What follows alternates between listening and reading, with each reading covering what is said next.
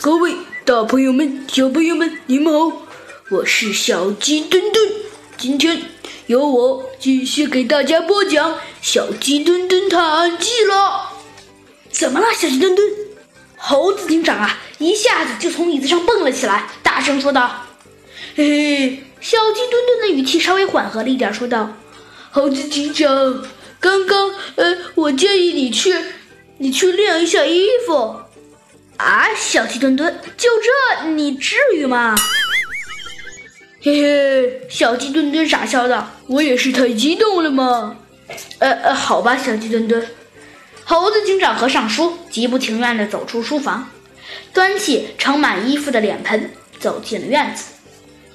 就在猴子警长吃完早饭到院子里，他发现了呀，那些晾在晾衣杆上的衣服呀。早已经冻得硬邦邦的，看着这些冻得硬邦邦的衣服，猴子警长突然眼前一亮，所有的线索在他的脑中画成了一条直线。他赶紧对小鸡墩墩说道：“小鸡墩墩，先别吃了，你赶紧，你赶紧去穿完公路来。”没过一会儿，小鸡墩墩呐，带着公路和几名警察走了进来。小鸡墩墩呢，也看到了猴子警长冻得硬邦邦的衣服。小鸡墩墩呢，也突然眼前一亮，说道：“哎，猴子警长，我好像也知道了。”嘿嘿，猴子警长露出了一丝微笑，他说道：“请问，请问公路先生，昨天晚上你真的，你真的和白鹿一道掉进冰窟窿里了吗？”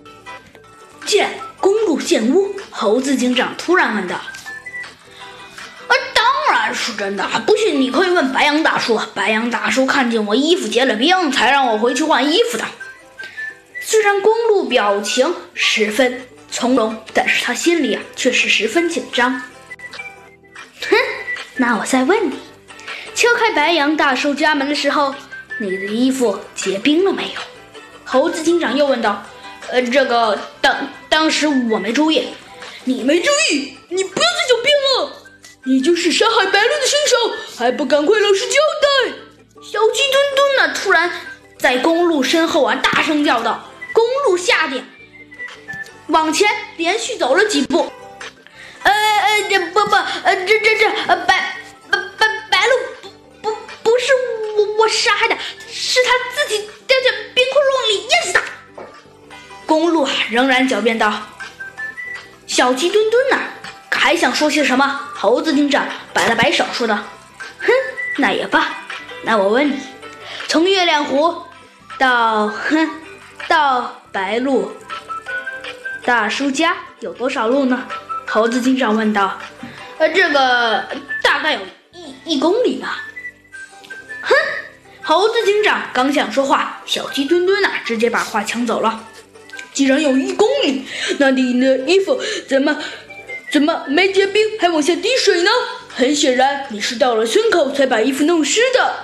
小鸡墩墩呐说道：“你根本就没有掉进冰窟窿里，你根本没有跳进冰窟窿里去救白鹿。”听了这话呀，公鹿啊，好像失去了全身的力气似的，一下子就把头瘫倒在地了。他说道：“唉，我承认。”白鹿是我推入冰窟窿里的。